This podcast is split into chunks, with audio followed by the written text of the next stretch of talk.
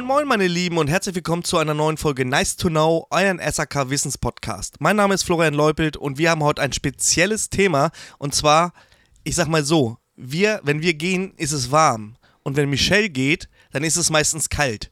Wir haben heute das Thema Kältetechnik mit meinen werten Kollegen und Berufsschullehrer Patrick Stümpfle. Hallo Patrick, ich grüße dich. Hallo, grüß dich, lieber Flo. Und heute muss ich mal aufführen, ganz richtig und ordentlich, weil heute ist Weiblichkeit bei uns gefragt und ich denke, das ist bei dir etwas schwierig. Aber du hast ja schon mit Sandra was aufgenommen. Also na, na, na, na, na, na, na. Bei mir ist es überhaupt nicht schwierig, aber das können wir ja am Ende der Folge dann einfach mal Michelle fragen. Hallo Michelle, ich grüße dich. Hi, hallo Flo. Wer bist du, was machst du und ähm, ja, erzähl doch einfach mal bitte. Ja, hi, ich bin die Michelle Boncori aus dem wunderschönen Taunus und bin gelernte Mechatronikerin für Kältetechnik und seit diesem Jahr selbstständig in der Kältebranche unterwegs. Oh, selbstständig, das ist ja schön. Jetzt habe ich schon mal die erste Frage. Wieso ist es denn Mechatronik? Weil wir sind ja Anlagenmechaniker und bei euch nennt sich das Mechatroniker.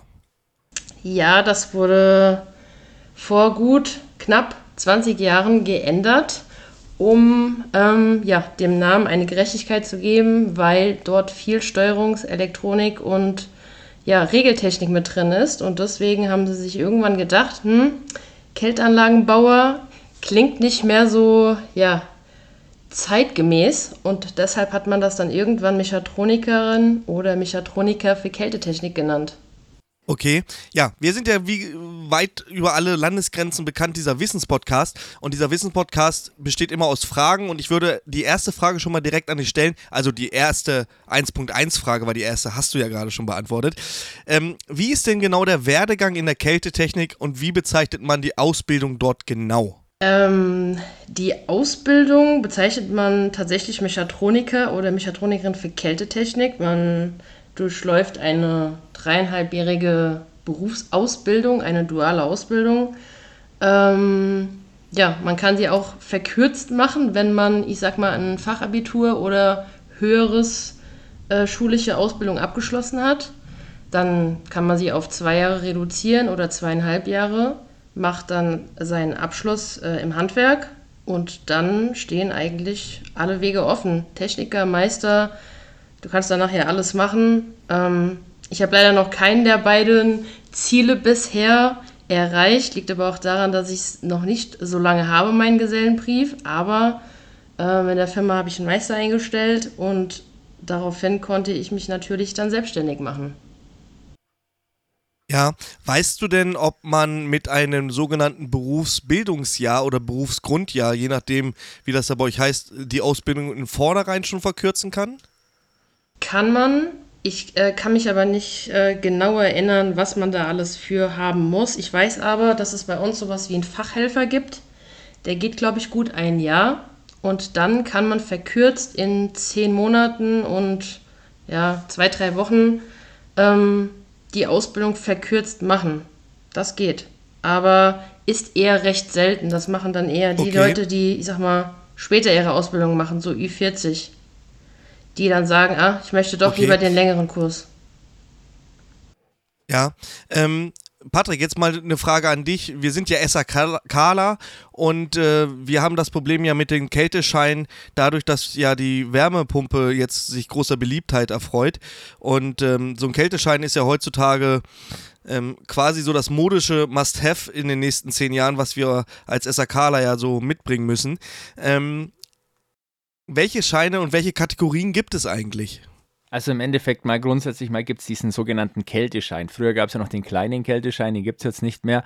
Deswegen hat man das Ganze jetzt in Kategorien und da haben wir vier Stück Kategorien. Das heißt, man hat die Kategorie 1, das ist der große Kältestein und der ist aber eigentlich auch gleichgestellt mit der Gesellenprüfung, was Michelle ja so ein bisschen erklärt hat. Da kannst du eigentlich im Endeffekt sämtliche Dichtheitskontrollen, Rückgewinnung machen, Installation, Reparaturen, Wartung, auch Stilllegungen. Das ist also ganz, ganz wichtig. Bei der Kategorie 2, da machst du eigentlich so die Dichtheitskontrolle ohne wirklichen Eingriff in den Kältekreis. Also das ist dann zum Beispiel sowas, was wir jetzt gemacht haben, um im Endeffekt Wartungen zu machen, um zu gucken. Auch hier ist es so, wenn du natürlich die drei Kilo Treibhausgase hast und das Ganze hermetisch abgeschlossen ist, kannst du auch hier wieder Installationen, Reparaturen und Instandhaltungen machen. Ähm, ja, das ist ein bisschen, ich sage jetzt mal, untergestellt dieser Kategorie 1. Äh, Dann hast du noch den Kategorie 3. Da ist es eigentlich so, da macht man die Rückgewinnung. Das heißt, sofern die, ja, ich sag mal, Kälteanlagen, Klimaanlagen weniger als drei Gramm, äh, Entschuldigung, 3 Kilogramm fluoriertes Treibhausgas hat. Es gibt aber auch noch eine Kategorie 4, also ich würde mal sagen, fast der unterste. Da ist es so, da hast du die Dichtheitskontrolle ohne Eingriff in den Kältekreis bei unbegrenzter Füllmenge. Also das heißt, du hast deine 4 und die sollten wir auch machen. Das ist also wirklich so der Punkt, den wir da eigentlich haben. Michelle, äh, meine Frage an dich eigentlich, Kategorie 4, muss ich ganz ehrlich sagen, ist eigentlich ja so das Kleinste, oder? Also das ist wirklich das Kleinste. Ich würde sagen, das ist das, was man einen ungelernten Handwerker, würde ich es jetzt nennen, machen lassen kann. Da kann man nichts kaputt machen, du kannst eigentlich nichts falsch machen. Du hast ein Lecksuchgerät, gehst an die Anlage, erklärst jemanden ein paar Mal, wie er die, die Lötstellen oder die Verschraubungen abzusuchen hat und das war's. Er greift nicht in den Kältekreislauf ein, äh, er löst keine Verschraubung, er macht ja sonst gar nichts. Also da kannst du wirklich nichts falsch machen. Den könnte man ja theoretisch, ich würde sagen, in der Ausbildung ja schon bekommen, weil damit richtet man ja keinen Schaden an. Also das ist wirklich der kleinste, den du haben kannst. Ich weiß nicht, wie oft er angewendet wird, wie oft er besucht wird, aber habe ich bisher recht selten gehört, dass jemand nur den Kategorie 4 Schein macht. Genau, da wollte ich eigentlich jetzt auch drauf hinaus, deswegen hat mich das jetzt auch so gefragt. Genau, Kategorie 4 Schein ist nämlich den, von dem der liebe Flo immer hofft, dass wir irgendwann mal den bei uns auch in der Gesellenprüfung ich sage jetzt mal, als SAKler auch bekommen. Das heißt, du bist da wirklich im untersten Niveau. Ich weiß bloß nicht, wie man das nennen sollte, aber ich sag mal, du bist wirklich, du kannst überprüfen, du kannst gucken, ganz wichtig, aber hier, hier auch wirklich auf die komplette Anlagen. Das heißt, alles, was Wärmepumpen und ich glaube, dieser Kategorie 4 Schein, der sollte bei uns in der Gesellenprüfung, Flo, das, was du ja immer hoffst, dass wir mal kriegen, eben auch dann kommen. Ja, ähm, was ist eigentlich der Unterschied zwischen Kältetechnik und Klimatechnik, Patrick? Tja, das ist eine coole Sache, weil da sind viele, die das nicht ganz so ja, ich sag mal, die Begrifflichkeiten ein bisschen Problematik sind. Kältetechnik ist eigentlich im Endeffekt zur Kühlung von Produkten wie Lebensmittel, Medikamenten, äh, ja, ich sag mal, medizinische Produkte. Da wird Michelle auch öfters unterwegs sein. Wir haben auch öfters miteinander schon telefoniert, Michelle und ich, dass man sie irgendwo, irgendwo in so einem, ich sage jetzt, Einkaufszentrum muss. Und Klimatechnik ist eigentlich das, wo wir sozusagen mit Klimaanlagen kühlen, heizen, filtern, entfeuchten. Also das ist dann schon eher Richtung, ja, mit Lüftungstechnik noch mit dran, wo wir auch dann ja die Luftfeuchte runterbekommen, den CO2-Gehalt im Endeffekt reinkriegen und das ist eigentlich die Klimatechnik und das andere ist die Kältetechnik. Und Michelle, in welchen Bereichen bist du mehr tätig? Eher Klimatechnik oder eher Kältetechnik? Ähm, eher Kältetechnik natürlich. Der Raum oder die Umgebung, die zu kühlen sein muss, die muss so kalt sein, dass es eine Klimaanlage in der Regel ja nicht schafft. Da reden wir ja schon von der Kühlzelle oder von einem Kühlraum. Aber auch eine klassische Klimaanlage, und das ist der falsche Begriff. Deswegen ähm, bin ich da immer so ein bisschen, ja, ist ein bisschen schwierig. Eine klassische Klimaanlage ist ja eine Luft-Luft-Wärmepumpe und so bezeichnen wir die auch in unserer Umgangssprache, weil das ist eigentlich das Richtige. Ähm, normalerweise müsste draufstehen Teilklimaanlage, weil eine Klimaanlage kann alle vier Dinge, und das ist Kühlen, Heizen, B- und Entfeuchten. Eine klassische Klimaanlage, wie man sie kennt, die an der Wand hängt, die kann eben nur kühlen, heizen und entfeuchten, weil wenn wir kühlen, entfeuchten wir auch die Luft. Und ähm, ja, das Befeuchten fehlt da halt. Deswegen normalerweise sagt man dann Teilklimaanlage oder Luft-Luft-Wärmepumpe. Deswegen, ich bewege mich in beidem sehr stark, aber Klimatechnik ist eben Raumlufttechnik und das ist Lüftung. Deswegen ist das alles immer, es hört sich so kompliziert an, aber wenn man sich das mal vor Augen hält, macht es ja auch eigentlich Sinn. Genau, wir ja. haben auch tatsächlich da schon einen Podcast über Klimaanlagen im Krankenhaus schon mal gemacht, wo ja wirklich dieses komplett äh, Kühlen, Heizen, Filtern und Entfeuchten kommt. Deswegen Klimatechnik. Ich glaube, da sollte man auch den mal wieder sich anhören und zu, ja, ich sag mal, zu Ohren führen. Ja, ähm, jetzt ist es ja nun mal so, dass Kälteanlagen oder wie du sagtest, Teilklimaanlagen ja auch ein bestimmtes Mittel innehaben, damit diese Kälte überhaupt produziert werden kann. Bei uns im Heizungsbau ist es natürlich das Heizungswasser. Bei euch ist es natürlich kein Heizungswasser, sondern Kältemittel. Welche Arten gibt es denn eigentlich von diesem Kältemittel, Michelle? Gibt es einmal das, was wir eigentlich am meisten einsetzen. Das sind die synthetischen Kältemittel. Das ist aktuell noch das R104, äh, R410A Kältemittel und das R32. Ähm, das sind leider synthetische Verbindungen, die nicht mehr so gerne eingesetzt werden sollen, die auch irgendwann wieder verboten werden aufgrund der Trau Treibhausgase. Ähm, ich weiß nicht, ob das euch was sagt. GWP-Wert, Global Warming Potential, das ist ähm, Treibhauseffekt, was die Ozonschicht beschädigt. Und ähm, ja, das sind so die gängigen Kältemittel, die wir halt eben brauchen, um den Wärmetransport für unser, ja, wie soll ich es erklären? Ähm, es ist halt ein unter Druck verflüssigtes Gas, das wir einfach in unserer Kälte- oder Klimaanlage haben, das wir als Medium brauchen, um die Wärme, die wir aus dem Raus Raum raustransportieren, brauchen, um ja, die Wärmeübertragung zu gewährleisten. Deswegen haben wir da halt ein Kältemittel. Bei uns ist es eben noch das synthetische Kältemittel. Wir arbeiten noch nicht mit dem natürlichen Kältemittel, wird aber natürlich kommen. Das äh, bekannte R290 Propan. Aber ähm, da kann ich leider nicht ganz so viel zu sagen, weil wir da noch keine Berührungspunkte mit haben, aufgrund der ganzen Richtlinien, die da aktuell im Gespräch sind. Okay, ja, gerade weil bei uns im, in, im Wärmepumpenmilieu, sage ich jetzt mal, R290, also Propan, ja der Running Gag ist, oder Patrick? Das stimmt. Und ähm, das wird auch noch richtig interessant, wie wir dann mit diesem, ja, ich sag mal, Propangas auch noch wirklich hinkommen. Flo, wir hatten einen Podcast, GWP haben wir ja durch. Wie viel Kilogramm Ozon, äh, CO2 haben wir denn da in die Luft? Das haben wir gelernt bei dem R290. Mal schauen, ob das dich noch erinnern kannst. Ähm, 1 zu 3, 1 Kilo R290, 3 Kilo äh, Treibhausgas. Genau, also das haben wir tatsächlich gelernt. Und deswegen ist auch dieses Jahr, ich sag mal, dieses R290 bei uns bei den Wärmepumpen auch in Zukunft einfach dieses ja klimafreundliche Gas, was einfach auch kommt, weil wir haben ja bei diesen anderen da kann jetzt die Kältemittel, was Michelle ja da vorhin auch erklärt hat, die haben natürlich ein weit höheres CO2. Aber Michelle, wir hatten da mal im Vorgespräch auch, da hast du auch schon gesagt, so ganz dramatisch ist es ja nicht mit diesem CO2. Also klar, einerseits schon, aber das sollte man ein bisschen realisieren. Ja, also es waren ja vor einigen Jahren das äh, waren ja ganz andere Kältemittel. Also die waren ja weit über dem Zehntausender-Bereich. Wir bewegen uns da ja jetzt mit dem R32 bei einem GWP von 675. Und ich meine, alles ist irgendwo ja dann schlecht, aber natürlich wollen wir alle zum natürlichen Kältemittel.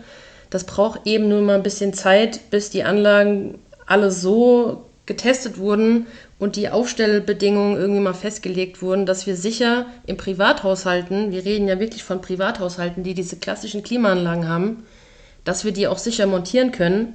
Denn wir reden hier immer noch von hochentflammbarem Kältemittel. Auch wenn Propan ein natürliches Kältemittel ist, ist es trotzdem, was die äh, Sicherheitsklasse angeht, ganz weit oben. Also relativ schlecht. Und deshalb haben wir eben diese ganzen Aufstellbedingungen und ähm, diese ganzen Richtlinien, die da eingehalten werden müssen. Ja, wir sprechen ja, auch bei Wärmepumpen immer noch von einem gewissen Kilogrammanteil, wo wir ja da drin haben und deswegen wird es auch sehr interessant, Michelle.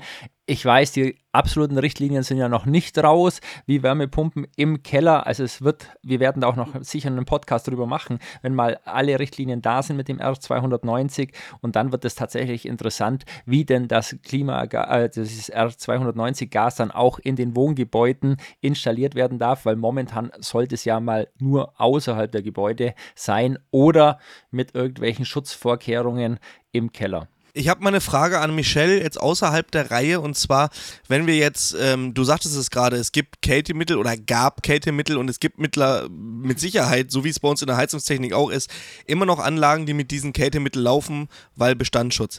Wie wird eigentlich diese, diese Kältemittel, wie wird, das, wie wird das entsorgt? Also ich kann mir das äh, schon vorstellen, ihr evakuiert das und wo führt ihr das dann hin und wo wird das dann fachgerecht entsorgt? Wir besorgen uns dafür extra Entsorgungsflaschen bei unseren Gasherstellern. Das sind auch gereinigte Flaschen. Auch wenn das Kältemittel danach entsorgt wird, sind die Flaschen trotzdem gereinigt. Und ähm, ja, dann füllen wir das Kältemittel ab, müssen das wiegen, müssen das wieder zurückbringen, müssen sämtliche Entsorgungsscheine ausfüllen, die wir aber auch bei unserem Auftraggeber ausfüllen müssen, was es für ein Kältemittel ist, wie viel es äh, ist, was es von der Anlage war, wie alt es ist. Also da müssen wir sämtliche Details ausfüllen. Und das Kältemittel geht dann zurück zu unserem Gashersteller und der entsorgt das dann. Und dann bekommen wir sozusagen einen Bestätigungsschein, dass es dort entsorgt wurde. Dieser Schein geht zurück zum Auftraggeber, dass er quasi aber auch eine Bestätigung hat, dass es ja richtig und fachgerecht entsorgt wurde. Man kann das ja jetzt nicht einfach ähm, ja, in der Luft ablassen. Das macht ja keiner. Ja, das wäre ja der schlechteste Weg, ähm, weil wir ja natürlich nicht wollen, dass dieses Treibhausgas eben in die Atmosphäre kommt. Ähm, wir hatten ja früher mal, ich weiß noch in den 90ern, äh, Michelle, ich weiß jetzt nicht, wie alt du bist, aber äh, ich habe das ja noch voll mitgekriegt, als dieses FCKW, ähm, dann ganz großes äh, so Aufkleber auf den Kühlschränken, FCKW frei. Weil ich glaube, FCKW, vielleicht Kannst du uns da noch was zu sagen? Das ist so ein bisschen aus der Reihe, aber für die Zuhörer und ZuhörerInnen vielleicht gar nicht so unrelevant, weil dieses FCKW, dieser Fluorkohlenwasserstoff, so ist es glaube ich richtig, der hat ja ganz schöne Ozonlöcher gemacht auch, ne? Die bis heute noch anhalten. Ja, haben sie gemacht, aber ich denke, dass die Mengen, die da äh, freigelassen wurden, nicht so hoch waren. Na klar, man sollte Kältemittel, egal ob das jetzt die FCKW sind oder die FKW oder die HFKW, ähm, das sind alles chemische Zusammensetzungen, um dass eine Kälteanlage funktionieren kann. Ähm, also ich bin leider in den 90ern geboren, habe das jetzt so nicht mitbekommen. Das war damals das R12 und das R22, aber diese Anlagen habe ich bis heute nie zu Gesicht bekommen, weil die irgendwann außer Betrieb genommen wurden, umgestellt wurden. Und das ist auch gar kein Gesprächsthema mehr. Also da bin ich äh, im falschen Jahr geboren, dass ich da jetzt so viel mitbekommen habe, weil wir heute ganz andere Themen haben. Und das sind eben diese ganzen Kältemittelverbote, dass wir umsteigen auf Propan, Wasser, Ammoniak und alles, was natürlich ist und alles, was mal gewesen ist. Davon spricht heute auch keiner mehr ist ja richtig. Ähm, bloß das habe ich noch so mitgekriegt damals, ähm, dass halt diesen große, diese große Diskussion über diese FCKW und das war auch eine der wenigen Sachen, wo sich alle Staaten oder fast alle Staaten auf dieser Erde geeinigt haben und haben dann FCKW verboten. Es gab dann noch ein paar, die haben es dann noch weiter betrieben, aber das ist heute auch Geschichte. Aber das war eine der wenigen Sachen, wo alle Staaten oder die meisten Staaten auf dieser Erde einen Pakt geschlossen haben, dass dieses Kältemittel verboten wird. Ja, ich würde sagen, wir sind am Ende unserer Podcast-Aufnahme, Folge 1 hier in der Kältetechnik. Ähm, mir war es ein innerliches Blumenpflücken, Michelle, mit dir diesen Podcast aufgenommen zu haben. Patrick, noch ein Schlusswort? Ja, ich fand es mal cool, dass wir auch mal hier eine Frau in unserem Nice to Know, Michelle, du bist die erste Frau in unserem Nice to Know Podcast. Und es hat echt Spaß gemacht mit dir hier den Podcast und ich hoffe, dass wir noch ein, zwei Mal was von dir hören. Ja, vielen Dank. Es hat mir auch sehr viel Spaß mit euch beiden gemacht und ich würde mich über eine zweite Folge freuen. So machen wir es. Und in dem Sinne, bis zur nächsten Folge. Macht's gut. Tschüssi. Servus. Tschüss.